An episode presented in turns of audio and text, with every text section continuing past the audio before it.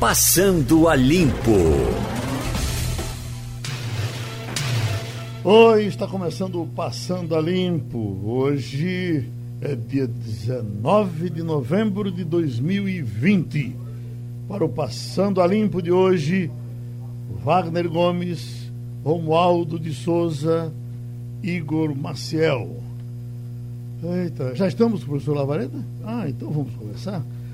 Ah, professor, bom tê-lo aqui mais uma vez. Professor, ah, eu, você me perguntasse, a quem me perguntava até ontem, com relação às pesquisas que estavam para chegar, eu dizia, bom, eu, a minha lógica é a seguinte, os votos a minha lógica... mais à direita, que seriam os votos da, da uh, delegada Patrícia e de Mendonça Filho, cairiam para o candidato do PSB. Ah, bom, e aí ap aparece a candidata do PT na frente. Ah, a, minha lógica não fazia sentido, somente isso? É, Geraldo, eu, eu, não, eu não captei o início da, da sua pergunta, estava com problema aqui na. Eu, eu lhe pergunto, para quem achava que o voto, que os votos de Mendonça e de Patrícia cairiam mais, teriam mais tendência a cair para João Campos do que para Marília.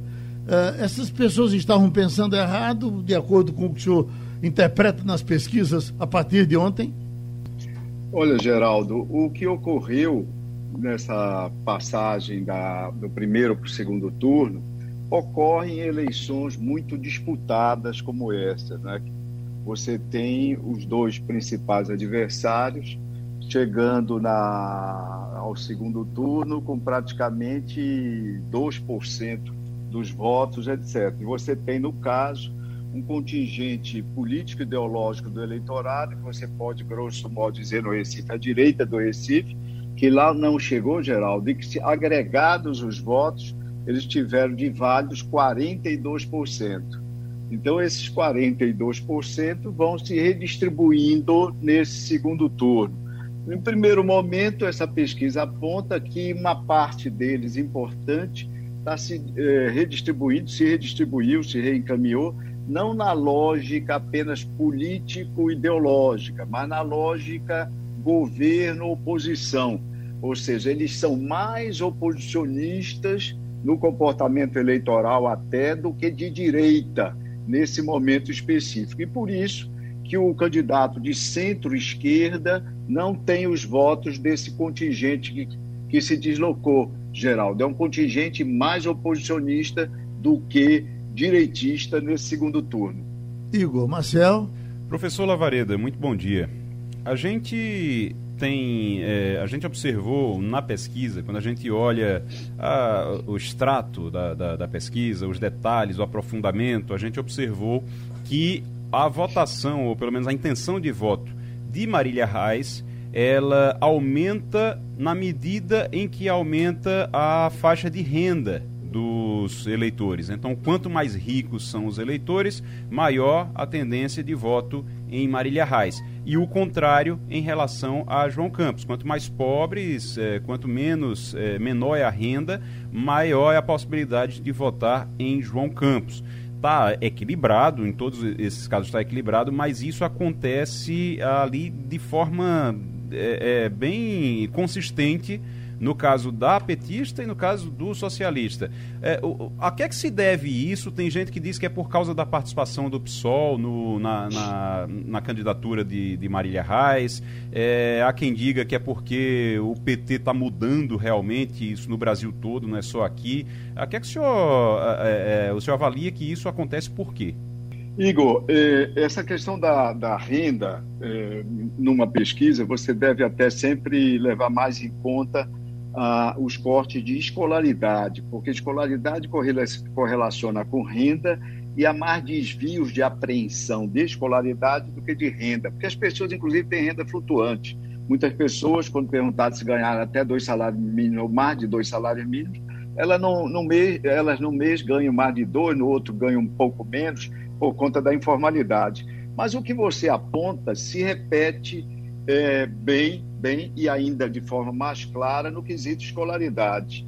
E então nós podemos dizer que A Marília, a vantagem de Marília, ela é a candidata que tem apoio dos mais ricos e o João, no momento, é o candidato que tem apoio predominante entre os mais pobres. E isso é uma vantagem para ela nesse momento, Igor. Alguém vai dizer, mas olha, a, a maior parte da população tá, é mais pobre, etc. e tal, tem menor escolaridade. É verdade, é verdade.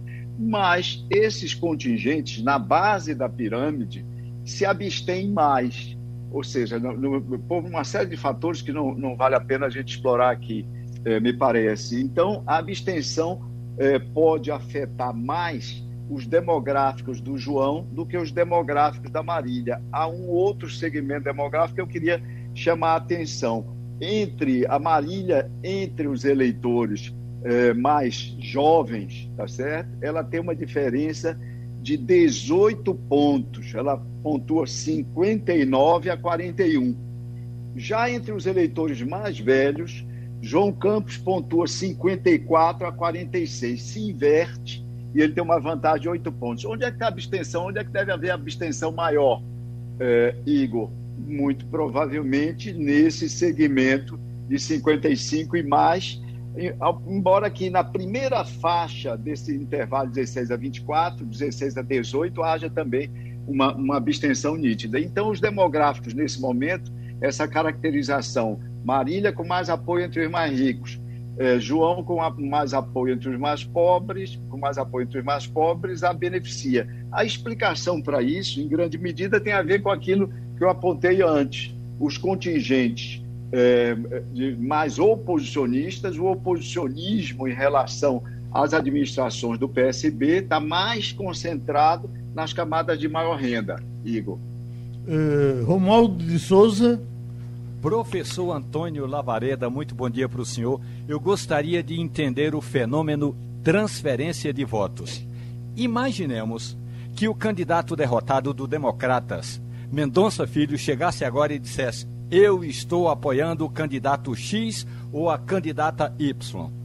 O, o Mendonça Filho teve 200.551 votos. Qual é, professor, o percentual de garantia de votos é, de, que o Mendonça poderia transferir? Romualdo, prazer conversar com você de novo.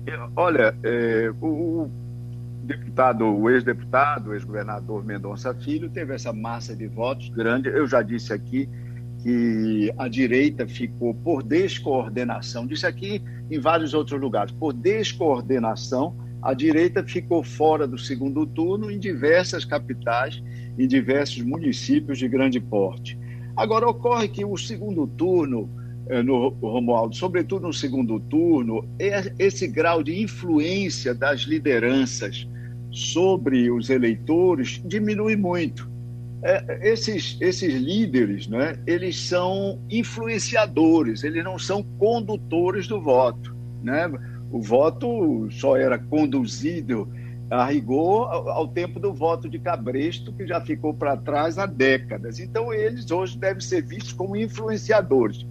A capacidade de influência deles é bastante reduzida é, na, na, na, nesse segundo turno, porque boa parte dos eleitores já está fazendo, em grande medida, sua opção, embora haja uma parcela é, importante, 16%, que dizem que ainda poderão mudar seu voto nessa pesquisa. Romualdo, veja como a eleição é apertada. A eleição do Recife, é da, da, do segundo turno, é das mais apertadas do país.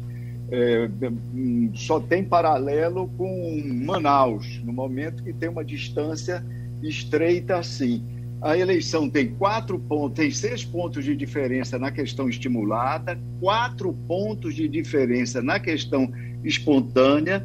16% dos eleitores dizem que podem ainda mudar a sua intenção de voto e 33% dizem que estão insatisfeitos com essas propostas que vieram para o segundo turno. Romualdo. Wagner Gomes. Professor Antônio Lavareda, na intenção de voto espontânea, Marila Reis aparece com 41, João Campos com 37. Aí vamos para brancos e nulos, 16, não sabem ou preferem não opinar, 5 e outros, 1. Somando esses itens, outros brancos e nulos não sabem, a gente chega ao patamar de 22% na pesquisa de intenção de voto espontânea, professor. Eu queria saber do senhor se dá para identificar o que é que há nesse contingente de eleitores de direita ou que já denota ser de fato uma apatia ao segundo turno da eleição no Recife? Olha, Wagner, nós tivemos no primeiro turno uma grande surpresa de uma alienação recorde. 31% dos eleitores da cidade ou não votaram, não compareceram para votar, ou votaram é, branco nulo. 31%. É um número bastante significativo, revelando apatia, insatisfação e também, em alguns casos, receio, medo por conta da, dos problemas de contágio da Covid-19. Nesse segundo turno, uma porção do espectro político ideológico ficou fora os seus candidatos ficaram fora da disputa. Eu já, eu já disse, em termos de votos válidos, 42% eh, ficaram de fora, seu, seus candidatos eh, não passaram para o segundo turno.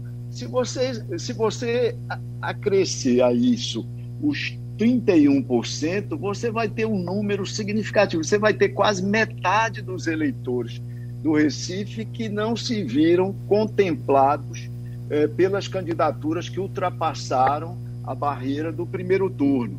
E isso gera, obviamente, incerteza.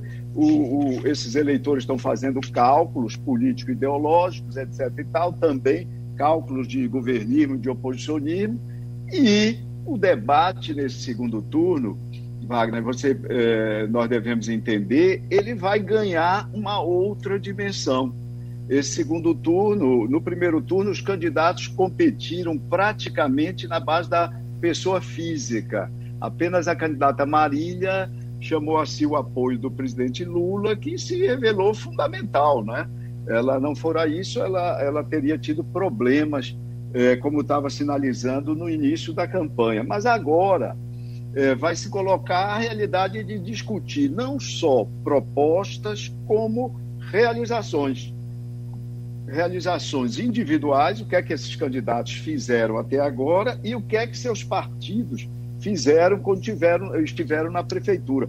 Porque o modelo que a ciência política consagra como o mais explicativo do comportamento eleitoral, Wagner, é o modelo que se chama prospectivo retrospectivo. Ou seja, o cidadão vota num candidato olhando para as suas promessas, olhando para ele e olhando para as suas promessas mas tudo isso filtrado porque pelo que eles ou elas fizeram e seus partidos fizeram quando estavam na administração. Veja o seguinte: o segundo turno nos colocou com dois partidos que têm governado a cidade nos últimos 20 anos. O PT governou durante 12 anos e o PSB governou durante oito anos.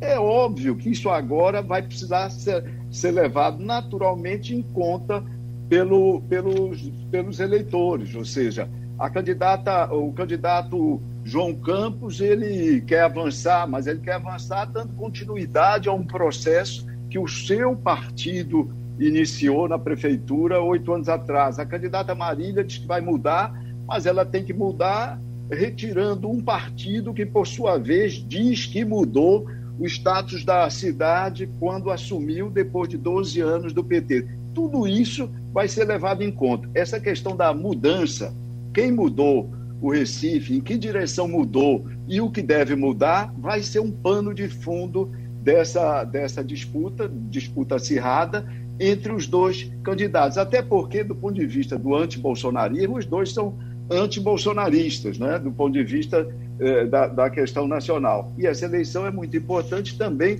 Wagner, para os partidos dos dois. É uma eleição vital PT e PSB não se saíram bem nacionalmente. PT perdeu 65 prefeituras, o PSB perdeu mais de 100 em todo o território nacional. PT só está no segundo turno, afora Recife e Vitória com João Coser. E o PSB tem apenas Socorro Neri, a prefeita de Rio Branco, disputando esse segundo turno. Então, Recife é a menina dos olhos dos dois partidos, vai atrair muita atenção deles, assim como está atraindo da mídia nacional, Wagner. Vamos fechar, Igor Marcel? Só é, aproveitando a fala do, do professor Lavareda, agora, professor, é, o senhor falou do, do, da queda nacional de PSB e de PT. Aqui em Pernambuco, é, se o número não. Se eu não estiver falhando aqui na lembrança do número, acho que foram 16 prefeituras que o, o PSB perdeu e pode perder ainda Paulista e Recife, porque está em disputa ainda tanto Paulista quanto Recife. É, a gente sabe que eleições, é, a gente tem que olhar para as eleições de forma individual, mas sabe que elas se comunicam também. Qual o impacto que pode, que pode ocorrer aqui para o PSB caso o PSB perca Paulista e Recife, isso olhando para 2022? Muda tudo no cenário é, para 2022, no cenário estadual? Mudaria bastante, Igor obviamente o, o partido sairia enfraquecido.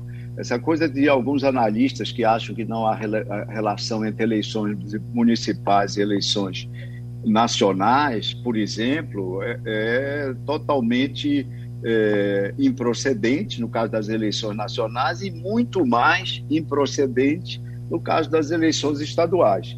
Ah, uma derrota no Recife deixaria o PSB em situação bastante difícil com relação ao pleito de 2022, Igor. Pronto, a gente abraça o professor Antônio Lavareda. Mais uma contribuição ao Passando a Limpo. A situação do Papa. O cara ser Papa é, é bom, hum. emprego bom, ganha bem e tal, mas qualquer coisinha é confusão. Vaticano abre investigação após conta do Papa no Instagram curtir foto sexy de uma modelo brasileira. Rapaz. O Vaticano está investigando é, o perfil oficial do Papa Francisco no Instagram. O Papa supostamente deixou uh, uma, uh, tocou lá numa foto sexy de uma modelo brasileira, Natália Garibotto, conhecida com, nas redes sociais como Nata Gata. Tá certo? Na imagem jovem, aparece um uniforme, ela aparece com um uniforme colegial. O ah. Vaticano ainda não se pronunciou oficialmente a Nath Gata está deitando e rolando, mostrando a todo mundo que o Papa curtiu o, o, a, a, imagem dela. É uma parada.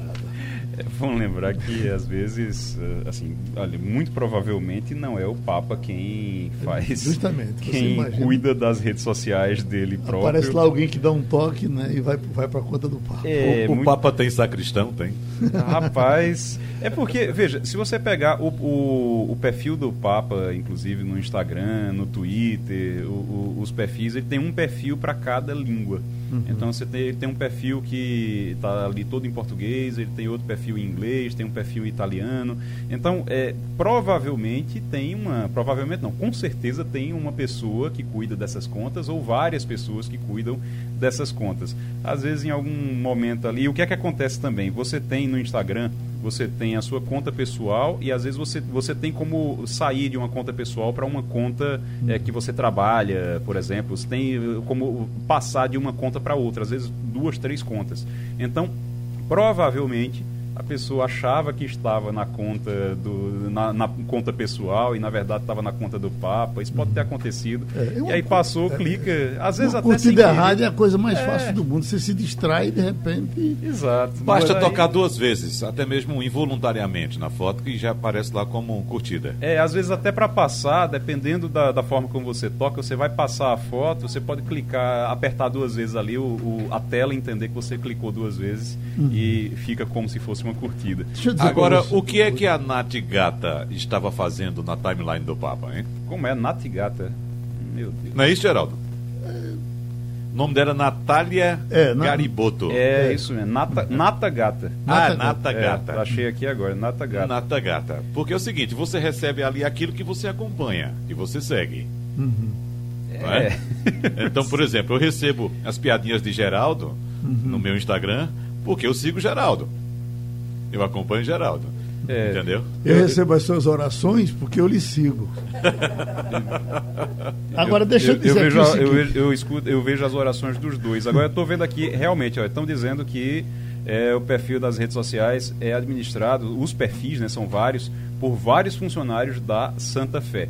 Oficialmente o Vaticano não se manifestou, são vários, eh, vários funcionários que administram a, as contas. Ele Mas diz... é bom que se diga isso, né, Igor? É. Por exemplo, o presidente da República, tanto nós quanto os outros, ele não fica lá postando as coisas. Pode, pode até ser que o nosso aqui poste alguma coisa, mas tem uma equipe, como a gente sabe, que cuida das mídias sociais de Donald Trump, de é. Jair Bolsonaro, de Vladimir Putin, enfim, tem eles uma equipe, têm... o cara não tem tempo para ficar fazendo isso. Eles têm a senha, né? De vez em quando eles entram, no caso dos ah. presidentes, eles entram e escrevem o que querem, no caso do brasileiro e do, do, do Bolsonaro e do Trump, a gente sabe que eles entram e escrevem de vez em quando o que querem. Aliás, eu acho que todo mundo tem a senha do presidente do Brasil, do que é, é o filho, é assessor, é ele próprio, acho que todo mundo tem a senha aqui. Inclusive descobriram recentemente a senha do Twitter de Donald Trump, né? Acho que foi coisa, coisa de um mês mais ou menos.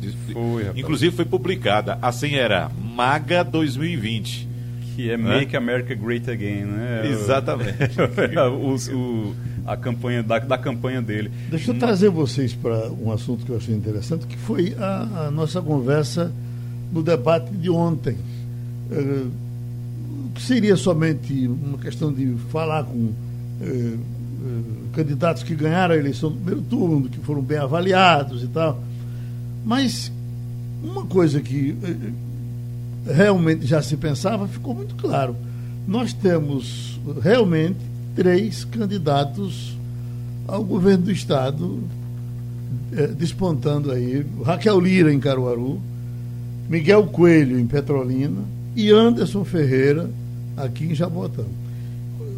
Parece que alguns até já assumiu isso. No caso de Anderson Ferreira, parece que ele de alguma forma já assumia isso, né, que tem essa pretensão.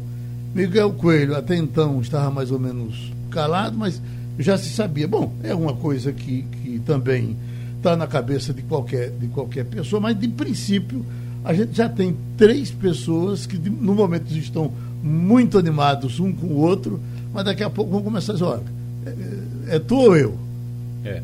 Uhum. Isso, isso acontece, assim, eles já tinham um destaque dentro do, dos municípios, eles têm feito, no caso do Miguel Coelho, por exemplo, é, Miguel não fica somente lá em Petrolina. Miguel uhum. trabalha lá em Petrolina, está lá na prefeitura, mas uma vez por mês ele está, normalmente uma vez por mês ele circula pelo estado e vem aqui ao Recife, uhum. inclusive. É, então, periodicamente, agora na eleição não, mas periodicamente é, Miguel vem aqui ao Recife, conversa com as pessoas e tudo, então ele está circulando caso da, da, Raquel Lira, Raquel Lira teve uma dificuldade nos dois primeiros anos de, de governo, teve bastante dificuldade. É, chegaram a dizer que é, ia ser muito complicado para ela se reeleger, mas nos dois últimos anos engrenou mesmo a, a, a administração e ela terminou com um resultado muito bom. No Agora, caso do Anderson é, Ferreira também. Agora, o, uhum. o que chama atenção nos três é que os três ganharam, para foram reeleitos no primeiro turno e com, no caso do Anderson Ferreira, com uma margem um pouco menor do que os outros, mas também uma eleição mais difícil, Jaboatão dos Guararapes, você tem uma população maior também, mas no caso de Caruaru e de, e de é, Petrolina, você tem a, Raquel Lira com mais de 60%, você tem Miguel Coelho com a maior votação do Norte e Nordeste em cidades de maiores que 200 mil habitantes. Isso é algo que chama a atenção para você dizer lá na frente, olha, eu quero ser o candidato ou a candidata, ou então, pelo menos, vocês vão ter que me ouvir. Agora, eu não sei se já teve outra vez, mas eh, me parece que a, a, geografia do voto nunca ficou tão bem distribuída com três candidatos que podem se unir depois de que forma eles vão se unir. Até porque a, a próxima eleição terá dois candidatos ao, ao Senado. Uhum. Né? Então você tem um em Petrolina, você tem um em Caruaru e você tem um aqui em Jaboatão, né? ainda dá para pegar um, um, um, do Recife e formar um. É. Na verdade, a próxima vai ter um candidato ao Senado, né? Só tem um? Eu acho que só tem um. Teve uhum. dois agora. Eu acho que só vai ter um. Ah, é, só tem um. É, só tem um. Agora, você vai ter. Realmente, você tem um na região metropolitana, tem outro no Agreste e, outro um no sertão, sertão né? É? E aí tem. É, em Recife, você tem Mendonça Filho, que vai ter. Olha, pra, na oposição, no próximo ano, é, você tem Anderson Ferreira, você tem Raquel Lira e tem o Miguel Coelho. Você tem Mendonça Filho, eu estou falando não, não de candidatos ao governo, não estou falando disso, eu estou falando de pessoas da oposição que terão que ser ouvidas. Certo. Porque Mendonça Filho teve mais de 200, 200 mil votos no Recife, os outros três foram reeleitos com uma margem muito boa é, em suas cidades, cada um em uma região diferente. Então, são pessoas, são políticos que vão ter que ser ouvidos dentro do grupo de oposição quando se disser vamos discutir a eleição de 2022 alguém vai ter que chegar, sentar e, e, e conversar com os quatro para saber o que é que eles pensam. Pelo menos isso. Ô, Mesmo que nenhum dos quatro seja candidato. Alguém chamou? Vão ter que ser ouvidos. Romualdo, é? Eu acabei de receber aqui uma mensagem do Ministério da Saúde, é que desde ontem, a reportagem da Rádio Jornal aqui em Brasília encaminhou um ofício ao Ministério da Saúde pedindo, cobrando explicações sobre um Twitter, um post é, nesse perfil do Twitter na internet do Ministério da Saúde, que recomendava as pessoas ficarem em casa, dizendo que era importante ficar em casa, que não tem remédio para a Covid-19. Hoje, a notificação que foi encaminhada à nossa reportagem pelo Ministério da Saúde disse que houve um erro humano e que esse erro humano já foi devidamente corrigido e o post apagado. Ou seja, lá em Roma, como aqui em, Bras... aqui em Brasília, o, os erros são atribuídos aos seres humanos. Mas o Twitter do Ministério da Saúde, durante 22 minutos, ficou lá ativado ontem com a informação de que não tem remédio para a Covid-19 e que a solução é ficar em casa, Geraldo. Uhum. Oi, Wagner.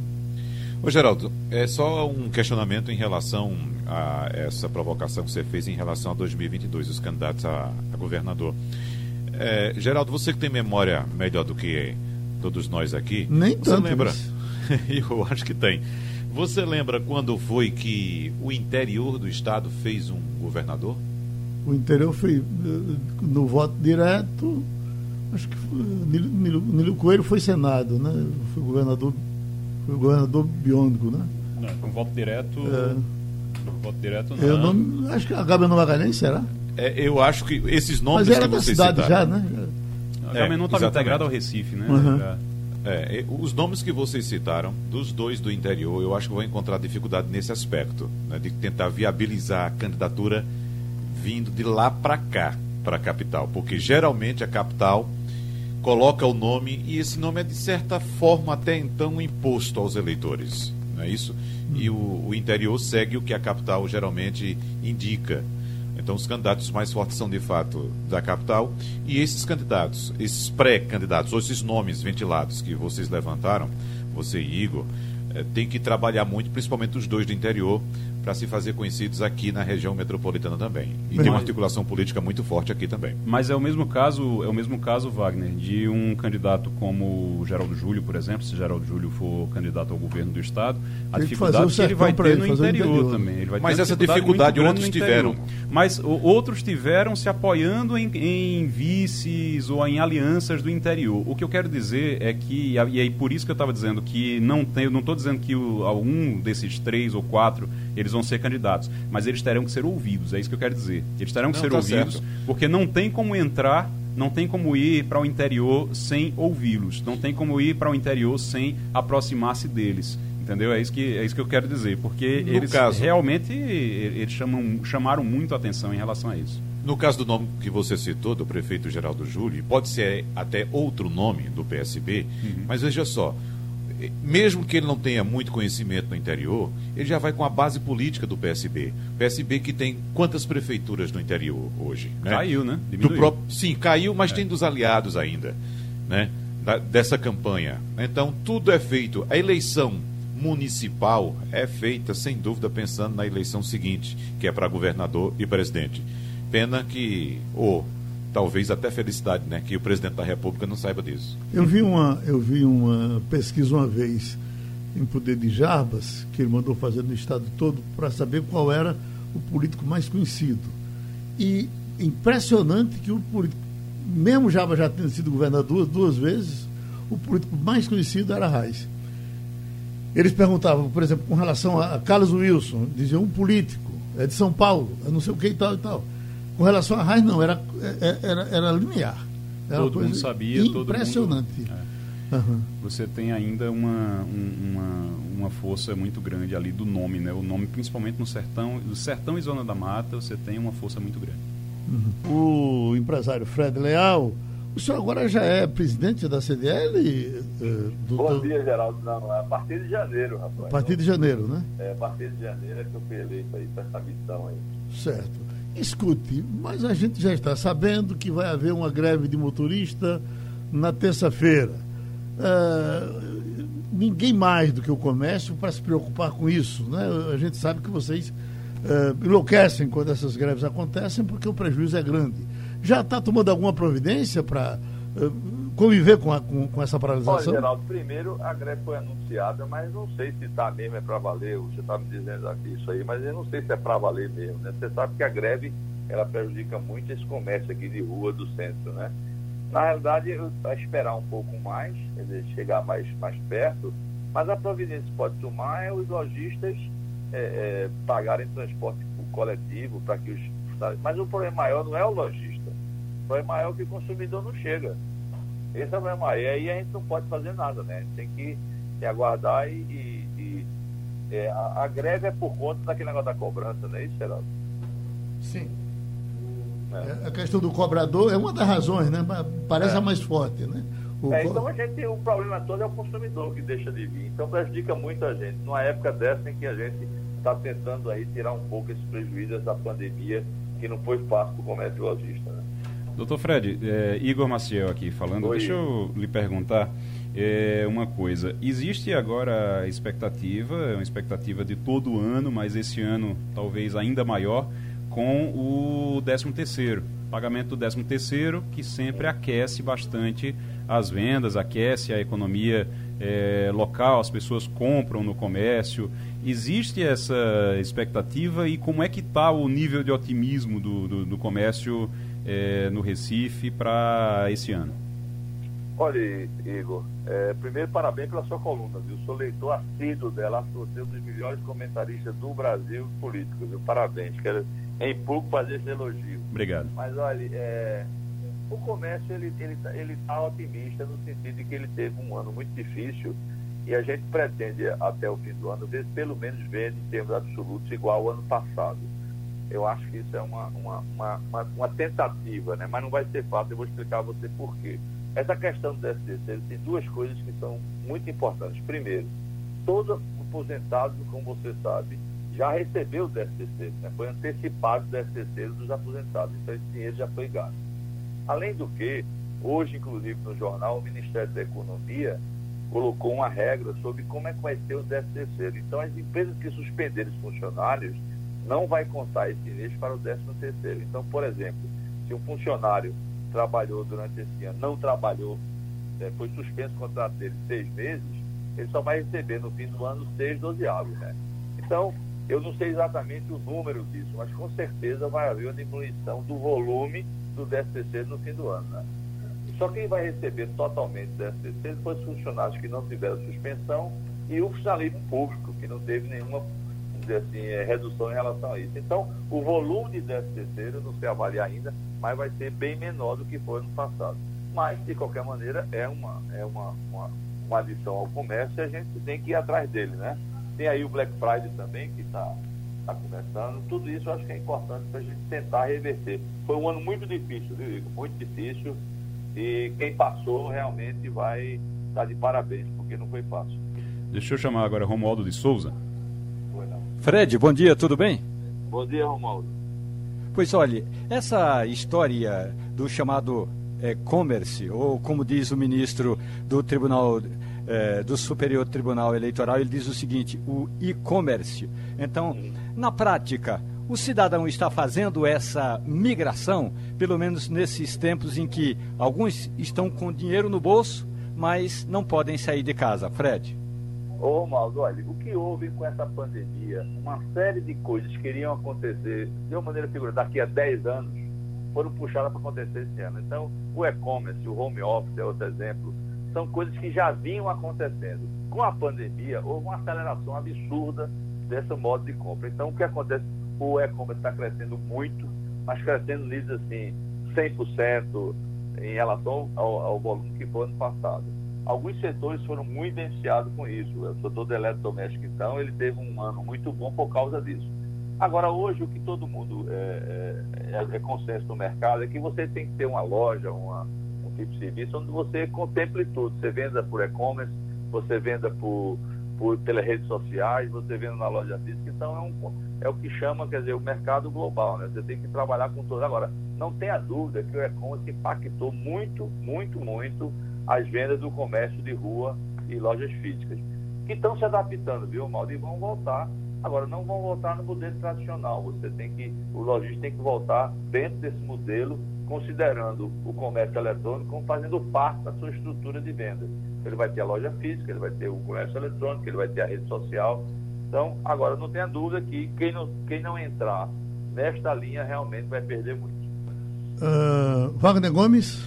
Presidente Fred Leal, esse modelo ao qual o senhor acaba de se referir, ele já está pronto ou está em experimentação ainda? E eu faço essa colocação porque nós estamos diante de um aumento de casos de infecção do novo coronavírus, não somente aqui em Pernambuco, mas em vários outros estados do Brasil.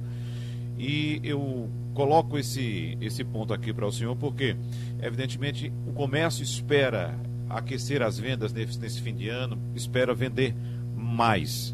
É, em comparação ao período da pandemia. Então, o que foi que o comércio aprendeu com esse período pandêmico para se, digamos, vacinar de alguma possibilidade negativa nesse fim de ano? Olha, primeiro, é, Wagner, é, foi realmente é, introduzir quem não tinha o e-commerce no seu negócio, né? Isso aí é fundamental. Qualquer loja tem que usar o e-commerce, que seja para fazer relacionamento, resultado. Então isso é fundamental. Hoje nenhum negócio sobrevive sem o e-commerce que seja para vender, seja para fazer relacionamento, seja para poder manter contato com os Isso é fundamental. Tanto é que todos os shopping centers, que são grandes equipamentos, extraordinários equipamentos de venda, eles, eles passaram a fazer o marketplace, para o marketplace. Então, é, isso vai ser. Uma coisa importante é o seguinte, o comércio, ele, ele é muito resiliente, né? ele é lutador. Você falou da Black Friday, é, nós da CDL lançamos uma campanha, vamos lançar uma campanha que é o Natal Premiado, onde vamos, vai ser sorteado carro, vai ser sorteado é, Vale Minas para o, para o dezembro, no sentido também de incentivar isso. Além do que, do próximo domingo até o fim do ano, todos os dias os comércios o comércio vai estar aberto, quer dizer, o comércio de rua, o shopping já estava. Então, essas são medidas que a gente está tentando é, para tentar minimizar. Como eu falei anteriormente no início da entrevista, a gente está tentando ver se vende em termos absolutos igual ao ano passado. Um fator que é muito importante, que a gente não pode considerar, é que o desemprego está muito alto. E esse desemprego não vai voltar nem tão cedo. O nível de contratação este ano vai ser 50% do que foi o ano passado. As lojas estão muito precavidas. Então, é, é, retornando ao que você falou da conversa, realmente é, o comércio está preparado e eu, não, eu gostaria de fazer referência a uma coisa. Nós lançamos já quatro meses atrás uma cartilha de protocolos para o comércio, que são os protocolos básicos como é, evitar aglomeração, máscara, álcool gel, etc, etc. E nós reeditamos essa semana esse, essa, essa cartilha e distribuímos para todo o comércio de Recife, justamente para é, chamar atenção e dizer, olha, nós não podemos relaxar, porque existe aí uma expectativa da um pouco da volta do Covid e isso prejudica muito porque a gente não quer que haja lockdown novamente. Eu espero que, acredito que não vai haver. Mas então, é, é, é como eu falei, a gente tá, tomou as medidas gente, com promoções, com, com cuidados e lançando as redes sociais e tal, para tentar ver se a gente minimiza isso. Agora, é uma luta grande, viu? Mas foi um ano muito difícil para o comércio e a gente está tentando tirar um pouco desse prejuízo até o fim do ano. Pronto, ouvimos o já presidente eleito da CDL, Fred Leal. Vamos André de Marcos Freitas e Joaquim Francisco, não é de Macaparana, terra de Mura Cavalcante? Eu, até, eu também achava, André, mas não é. Ele, inclusive, disse aqui no último debate que é, nasceu no Recife. E mesmo é, assim, Geraldo, é não é questão de ter nascido no interior. Justamente. Então, você é, veja. É a força a, política a, da capital. Veja. Eu fui o, prefeito aqui. Veja, o, o, o, Gustavo Krause é de Vitória de Santo Antão, não é? Uhum. O doutor Roberto Magalhães é do Rio Grande do Norte, do interior do Rio Grande do Norte. Miguel Reis é do Crato, do Ceará. Exatamente, mas são pessoas que chegaram aqui, criaram é, raízes no exato, Recife, exato. viraram recifenses.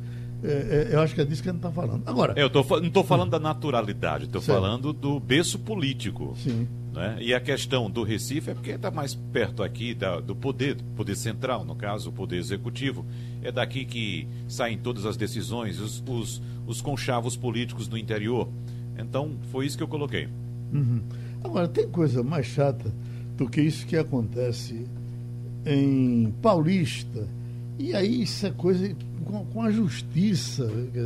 Era, não tem um, um, um freio para isso. Quer dizer, você imaginar é a terceira vez que está voltando o Júnior Matuto, não é, Igor? É a terceira vez. Primeira? É. Não, a segunda, a segunda. A, a segunda vez. É, ele já saiu, voltou, é. saiu, voltou de novo. É a instabilidade que fica nisso. O é. ridículo que é isso. Ainda né? mais no final, num final de gestão. Eu acho que às vezes você tem que pensar um pouco. É claro que tem que seguir a lei, tem que cumprir é, ordem judicial, tudo, mas lá em cima, não é tanto o juiz, mas o legislador mesmo ele tem que pensar, quando for é, é, mudar, quando for fazer lei, ele tem que pensar na estabilidade, muitas vezes, das administrações e saber que por trás da administração, antes de um direito, é claro que tem o direito do prefeito, é, que está ali no cargo, mas antes disso você tem que ver, também tem que enxergar a estabilidade de, de todas as pessoas que estão por trás, que dependem daquela administração. Você cria uma instabilidade, né? ainda mais num período eleitoral, você cria uma instabilidade que realmente é desnecessária. Poderia se esperar, pelo menos dizer, olha, tudo bem, ele volta, mas só volta depois da eleição, para não criar uma nova instabilidade. Mas tem que cumprir a lei, a lei, a lei mandou ele voltar, então ele volta. É de se, o Igor. É de se pensar isso... o que, que esse pessoal que vai saindo deixa nas gavetas, né? É. É. Isso Todo Oi. mundo sabe, a gente não está descobrindo a roda aqui, né? Todo mundo sabe. O que choca mais é, por exemplo, o vice assumir, isso em qualquer ocasião, não estou me referindo somente a Paulista, não, em qualquer ocasião. O vice assume, aí desmancha tudo que o outro construiu em termos de administração, né? Exatamente. Demite todo mundo, exonera todos os servidores, secretários, servidores, e bota o time dele todinho. Ele sabendo que daqui a pouco vem outra liminar, derruba aquela e, e, o titular volta para o cargo. Aí tem que desfazer tudo que o anterior fez para refazer de novo. Resultado, isso é um prejuízo tão grande para a administração pública, as pessoas não se dão conta disso. É um prejuízo enorme, atrasa, tem custos, é um absurdo isso que acontece. As contas públicas, a vida das pessoas, o funcionamento até de, de, de tudo, de é, é, coleta de lixo, abastecimento, tudo, tudo, tudo acaba ficando comprometido porque é, por conta desse vai e vem da justiça. Agora, é, é por isso deveria que gerar estabilidade e não mais instabilidade, né? Você sabe, é por isso o, que o legislador errou quando se esqueceu. O, Paulista sempre teve é, estável. A primeira vez que a gente vê esse troca-troca é agora. Mas houve um tempo, vocês vão se lembrar, que era Jaboatão. Toda semana tinha um prefeito diferente. Assumia, diferente, é. saía, voltava outro. Uma verdadeira cachorrada. Oi, Wagner. Foi Romualdo. O Romualdo. É por isso que o legislador se esqueceu do mundo real. O mundo real é o seguinte: no Poder Executivo Central, aqui em Brasília, o presidente da República só pode ser processado com autorização da Câmara dos Deputados. É assim que funciona. Logo, deveria ser assim no governo estadual e na prefeitura. Porque, ainda que haja o processo na Câmara de Vereadores, aí sim que vem a tal da judicialização, Geraldo. Essa judicialização é temporária e quem assume, ainda que temporariamente, sabe que é um mandato temporário, até que a decisão final seja concluída. Então, ele não tem que é, tomar uma decisão como se fosse o prefeito definitivo. Estou me referindo ao vice-prefeito quando assume. Da mesma forma que, quando acontece esse. E o Supremo Tribunal Federal já deu essa decisão quando um governador de estado é, é, processado, ele precisa ou deveria passar primeiro pelo crivo da Assembleia Legislativa. E a gente sabe que nem sempre é assim. A gente tem situações, como no caso de Wilson Witzel, no Rio de Janeiro, em que ele foi afastado pelo, eh, pelo Supremo Tribunal Federal sem antes haver o processo legal na Assembleia Legislativa do Rio de Janeiro. Portanto, se de um lado o Supremo Tribunal Federal e ontem o ministro Luiz Fux reclamou da tal da judicialização, que tudo quanto é problema, o legislativo corre direto ao Supremo Tribunal Federal. Da mesma forma, o STF poderia ou deveria é, dar uma acomodada, ou como a gente diz no interior de Pernambuco, dar uma aquietada no facho e esperar que esse processo, primeiro, se resolva na esfera estadual, quando se tratar de um governador.